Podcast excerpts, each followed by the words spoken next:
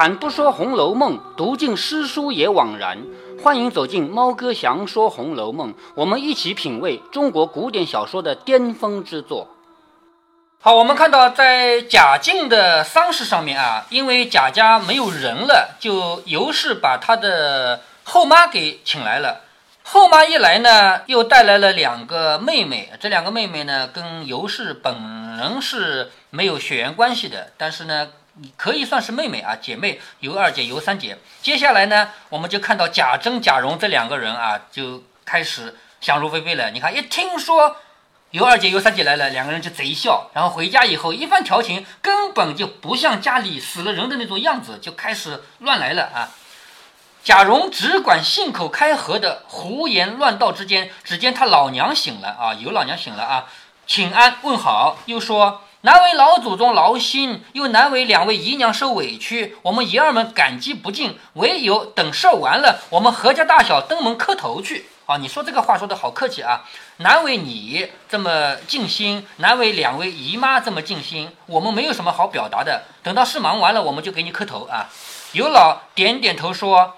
我的儿，倒是你们会说话，亲戚们原是该的，就是既然是亲戚嘛，我来帮你们的忙也是应该的。又问你父亲好，几时得了信儿赶到的？贾蓉笑着说：“才赶到的，先打发我瞧你老人家来了，好歹求你老人家把事儿完了再去。就是我要求你啊，把我们家的这个事儿全部办完了以后，你再回家。”说着又和他二姨娘挤挤眼睛，你看啊，一边跟老娘说话，一边跟姨二姨娘给挤挤眼睛。那尤二姐便悄悄地咬牙含笑骂道：“很会嚼舌头的猴儿崽子，留下我们给你爹做娘不成？就是你要留下我们在这干什么？给你的爹做娘吗？这个话是意思上就做你奶奶了，是不是？就是一种玩笑话啊。”贾蓉又戏他老娘说：“放心吧，我父亲每日为两位姨娘操心，要寻两个又有根基、又富贵、又年轻、又俏皮的两位姨爹，好聘嫁二位姨娘的。”好，他说：“我的老爸就是贾珍啊，为这两位姨娘在找男朋友呢啊，要找什么？要找又有根基，就是家里比较好的，有根基、有富贵，呃，且要年轻俏皮，俏皮嘛就是活泼一点的。”这几年总是没有捡得，就是几年了都没有找到好的。可巧前日路上相中了一个，尤老只当是真话，忙问谁家的。就是尤老娘听到这个话，以为是真的，给她的两个女儿找到了好的男人啊，连连忙问谁家的。二姊妹丢了个活计，一头笑，一头赶着打，也就是知道他是个玩笑啊，就扔下手里的活计来打，说妈别信这个雷打的，连丫头们都说。天老爷有眼，仔细雷要紧，就是丫头们都已经受不了这个家伙了。他说：“老天当心打你啊，要打雷了。”有职人来回话，什么叫职人呢？就是值班的干活的人啊。有职人来回话，事儿已完了，请哥儿出去看了，回爷的话去。就是外面的事儿办完了，请你出去看看，然后去告诉贾珍。那贾蓉放笑嘻嘻的去了，不知如何，且听下回分解。你看这个人始终是笑嘻嘻的，在他眼里死了个爷爷，这不是什么事儿，自己能够跟两个姨娘乱来，那才是事儿嘛。下面第六十四回，好，六十四回的回目呢是一个大对比，前面是优淑女，优淑女是林黛玉啊，后面是浪荡子贾琏，他们一个是冰清玉洁最干净的，一个是最浪的，是不是？所以这两个人在一起对比，优淑女干嘛呢？林黛玉写了五首诗，赞美五个美女，叫《优淑女悲题五美吟》。这是一个非常美的事儿，是不是？写诗，而且是什么？而且是赞美历史上那些同样是值得他去歌颂的美女。但是另外一个人呢，情以九龙佩，九龙佩是一个玉佩挂在身上的。你说，我把一个玉佩送给另外一个人，这是什么事儿？你还记得前面小红送手帕那个事儿吗？记得。哎，对他也是这次。那么贾琏把自己的这个九龙佩送给谁呢？就是尤二姐。贾琏和尤二姐之间偷偷摸摸的事，就要从这个九龙配开始了。话说贾啊，上一个，呃，上一回的题目是什么？回目？嗯，回目啊，叫“寿怡红群芳开夜宴，死金丹独宴李清丧”，知道的吧？嗯。啊，好。话说贾蓉见家中诸事已妥啊，贾蓉看到家里的事情都办好了，连忙赶回寺中回明贾珍。于是连夜分派各项知识人，并预备一切应用的翻杠等物啊。翻杠，翻就是那个旗子，高高的那个旗子啊，上面是呃写的什么什么什么人的丧事啊。杠就是那个就是抬的那个棍子啊。则于初四日卯时请灵柩进城，就是还要把这个棺材啊从铁槛寺再抬回来，因为。以前我们读秦可卿的丧礼就知道，那要满七七四十九天才能抬到铁槛寺去，是不是啊？所以现在被尤氏抬到铁槛寺去以后，那不行，那还得再抬回来，所以要请他进城，一面使人知会诸位亲友，是日就是那天。那一天丧仪混耀啊，那个丧事的仪式啊，非常非常的光鲜，宾客如云。自铁槛寺到宁府夹路上看的何止数万人，内中有惊叹的，也有羡慕的，就是对他家的这个丧事啊，也有叹气的，也有羡慕的，还有一半瓶醋的读书人说，丧礼与其奢逸莫若简简的，也就是说。有些读书人说，丧礼办得这么繁华，这么浪费，还不如节约一点。也有人这样说的，一路纷纷议论不一，至未申时方到。未时申时，那就是下午傍晚了嘛。将灵柩停放在正堂之内，就堂屋里面啊，供殿举安已毕，亲友见次散回，只剩族中人分离迎宾送客的事情。好，就是亲友们都走了，只有我们自己家族里的人了啊。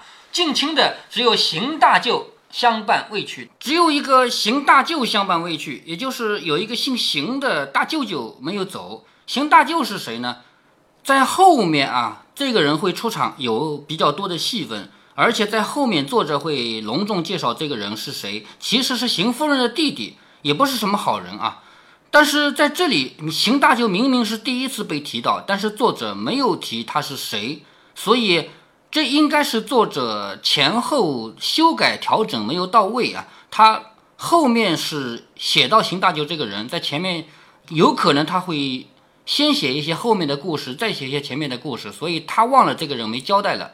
贾珍、贾蓉此时为礼法所拘，不免在灵房祭草整块。啊，这个什么意思啊？就是死了老爸，死了爷爷。必须要哀痛，所以呢，穿的衣服也很差，睡的也很差。怎么睡的呢？地上铺点稻草，睡那个草上面，你不能睡床的，知道吗？所以现在也是这样啊。那个你只有两三岁的时候，你妈妈的奶奶去世，你妈妈的奶奶不是生了四个儿子的嘛？就是你的外公有四兄弟的啊，他们就是在灵堂里面稻草铺了好多好多，四兄弟就就睡那儿了，那四个人一起啊。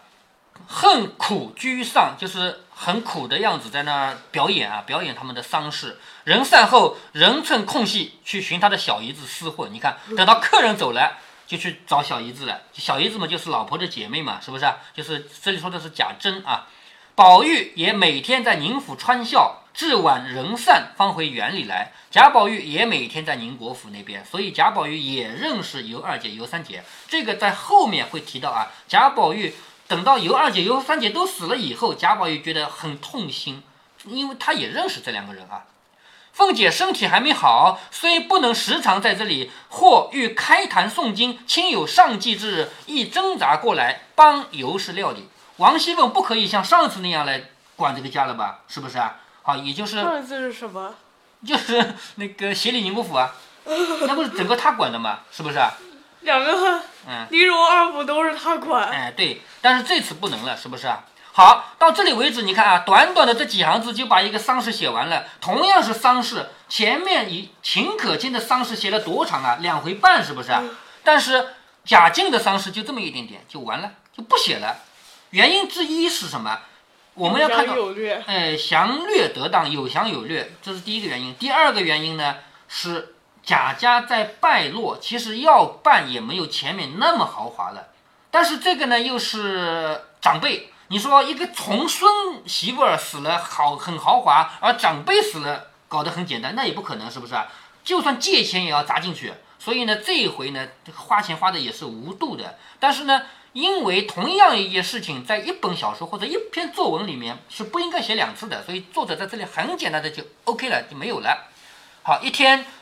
共毕早饭，就是早饭结束以后，因此时天气尚长啊，时间还比较早嘛，天还比较长，贾珍等连日劳倦，不免在灵旁假寐，啊，在那个灵就是棺材旁边，在那假装睡觉。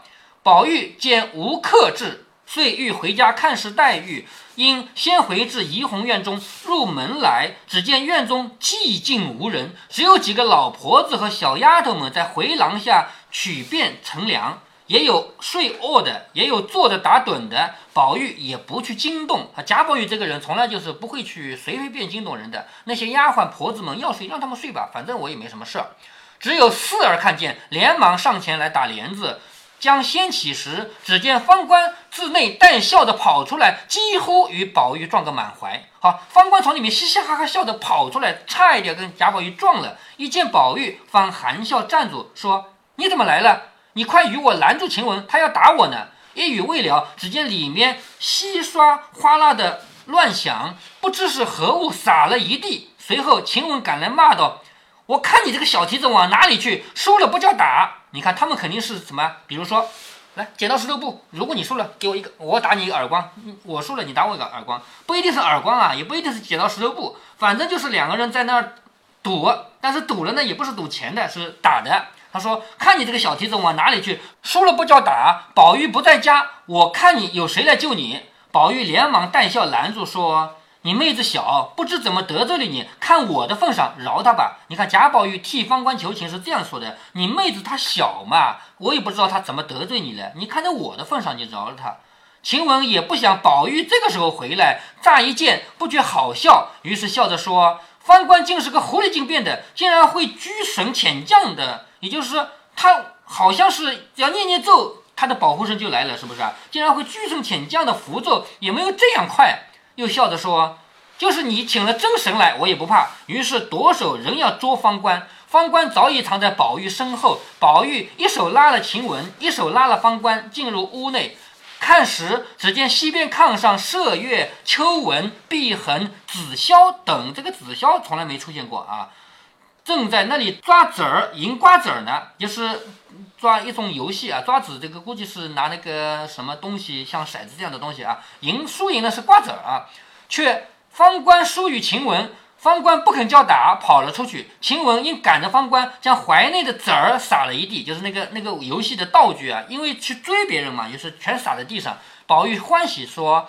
如此长天，我不在家，正恐你们寂寞。吃了饭睡觉，睡出病来，大家寻件事玩笑消遣，很好。你看贾宝玉，要是换了别人的话，你们怎么这样子啊？你们怎么赌博啊？是吧？贾宝玉说：“我不在家，你们就应该这样玩玩，要不然的话，你们不是太闷了吗？是不是？”他是这样想的。因不见袭人，又问说：“你袭人姐姐呢？”晴雯说：“袭人嘛，越发倒学了，独自个儿在里面面壁呢。好，好像是在那学什么东西啊，在。”一个人在里面面壁呢，这好一会儿我没进去，不知他做什么呢，一些声气也听不见。你快瞧瞧去吧，或者此时参悟了也未可定。什么叫参悟呢？就是一个人在那面壁，说不定是在想念什么佛教啊、经文啊什么的东西啊，说不定现在已经想通了呢。宝玉听说，一面笑一面走到里间，只见袭人坐在近窗的床上，手中拿着一根灰色的绦子，正在那打结子呢。你说是不是像晴雯说的那样，在那面壁啊？其实他在干活嘛，是不是啊？用那个灰色的绦子正在打结呢。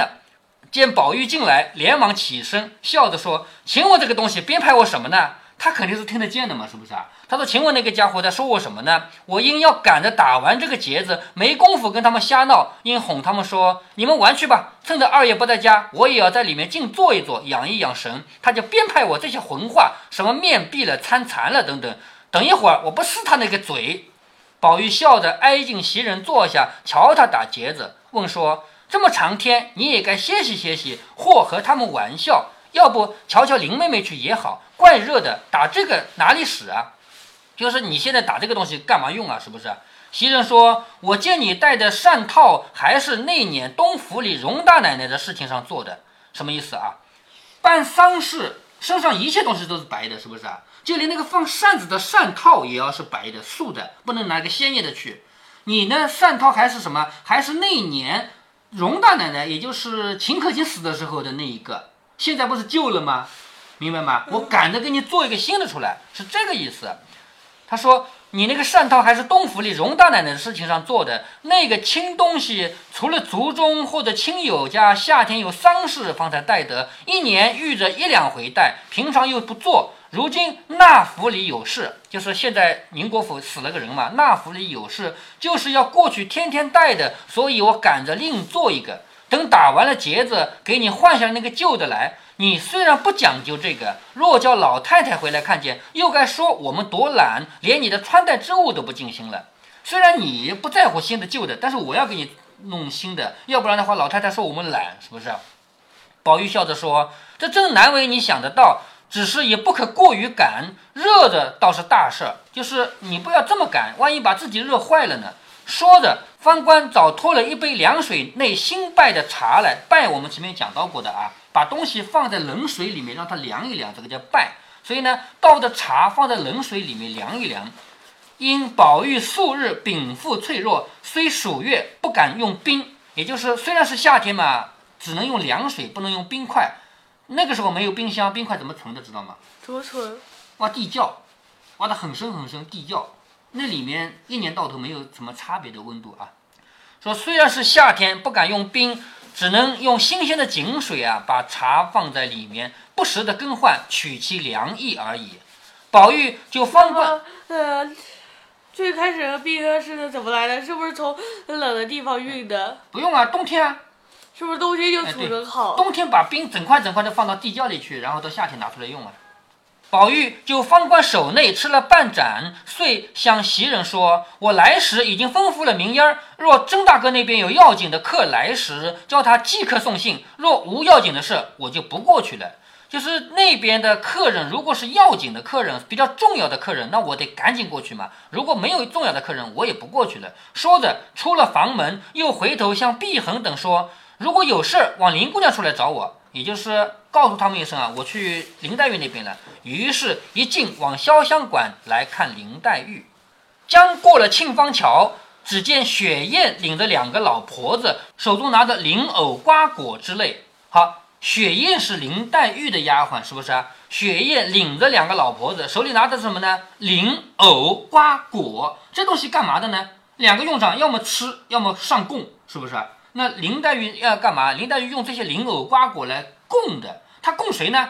她这个人这么世外高人，不可能去给贾静来是一个牌位来供供她吧？是不是啊？她要供的是什么？历史上那些美女，林黛玉觉得她们可歌可泣的，要供她们。宝玉忙问雪雁说：“你们姑娘从来不吃这些凉东西的，拿这些瓜果要干什么用？不是邀请哪位姐姐奶奶吗？就是林黛玉要这些灵藕瓜果，是不是要请客？”雪雁笑着说：“我告诉你，你可不许对姑娘说去。”宝玉点点头，应允。雪雁便命两个婆子先将瓜果送去，交给紫娟姐姐。她要问我，你就说我做什么呢？就来。那婆子答应了，去了。雪雁说：“我们姑娘这两日方觉身上好了些，今天饭后三姑娘来了会儿，要瞧二奶奶去，姑娘没有去。”又不知想起了什么来，自己伤感了一回，提笔写了好些，不知道是诗呢还是词，叫我传瓜果去。又听叫紫娟在屋内摆了一个小琴桌上的陈设搬下来，将桌子挪到外间。好，那个是供桌啊，把桌子挪到外间去。又叫将那龙纹鼎才放在桌上啊，这个不是鼎啊，是资，是上面一个财，下面一个鼎啊，这个字应该也是一种鼎，一种小鼎啊。将那个龙纹枝放在桌上，等瓜果来的时候就要用。就是那个小小的鼎里面，应该是烧一炷香之类的吧。你要说请人呢，犯不着先把炉子摆出来吧。也就是如果是请客，用得着把这个摆到庭院里来放一个鼎吗？是不是？用不着。如果说点香呢，我们姑娘素日。除了新鲜的瓜果之外，也不太喜欢熏衣服。就是点香，也应该在坐卧的地方嘛，怎么会在院子里呢？所以连雪雁也不知道林黛玉要干什么。林黛玉平常熏香嘛，也不熏，就算熏也不要在外面熏，是不是啊？要请客嘛，也不用摆一个顶在外面。难道是老婆子们把屋子熏臭了，要拿香来熏一熏不成？这是雪雁的猜测啊。要这个东西干什么？我也不知道，是不是嫌哪个老婆子把屋子给熏臭了，所以要来熏一熏的？究竟连我也不知何故。说着，便忙忙的去了。好，这是贾宝玉看到摸不着头脑的一幕啊！而且雪雁也说不出来。那么待会儿贾宝玉去看了以后呢，才知道原来林黛玉她写了五首诗，歌颂了五个美人。关于贾静的伤势，《红楼梦》写得很简洁，其简洁程度仅次于贾瑞。从粗浅的角度说，这是详略得当；从精细的角度说，作者每写一词一句都有他的目的。回想我自己四五年级的时候啊，虽说老师说过写作文要详略得当。但是那个时候词句贫乏，作文最少的字数都达不到，还怎么有略写的可能？有一篇作文叫《我们的校园》，我当时不知道可以写跟校园有关的事儿，我只知道描写校园长什么样子。我想了个好主意啊，校园里有哪些树，我把所有知道名字的都写上去，最后还得加个省略号。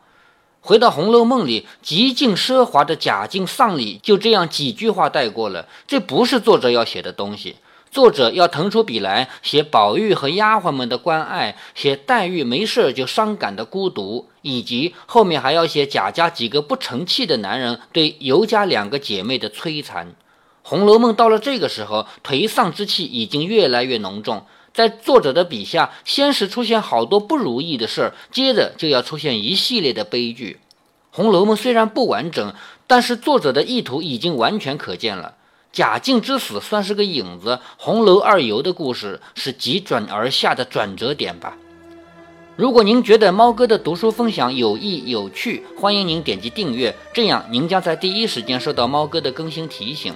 如果您有什么要对猫哥说的，不管是赞还是批评，不管是提建议还是唠唠嗑，欢迎您在喜马拉雅平台留言。我说的是喜马拉雅平台，其他平台不是我发布过去的，所以您留言我看不见。您也可以加猫哥的公众号，四个字“猫哥在线”。您还可以加猫哥个人的 QQ 或者微信号，都是五位数三三七五幺。如果您加猫哥的微信号，猫哥会直接把您拖到听友群里。在刚刚过去的这两天里面，听友群里最热闹的是大家一起写诗，女儿悲，女儿愁，女儿喜，女儿乐。哎，别说，都写的不错，欢迎大家一起加入。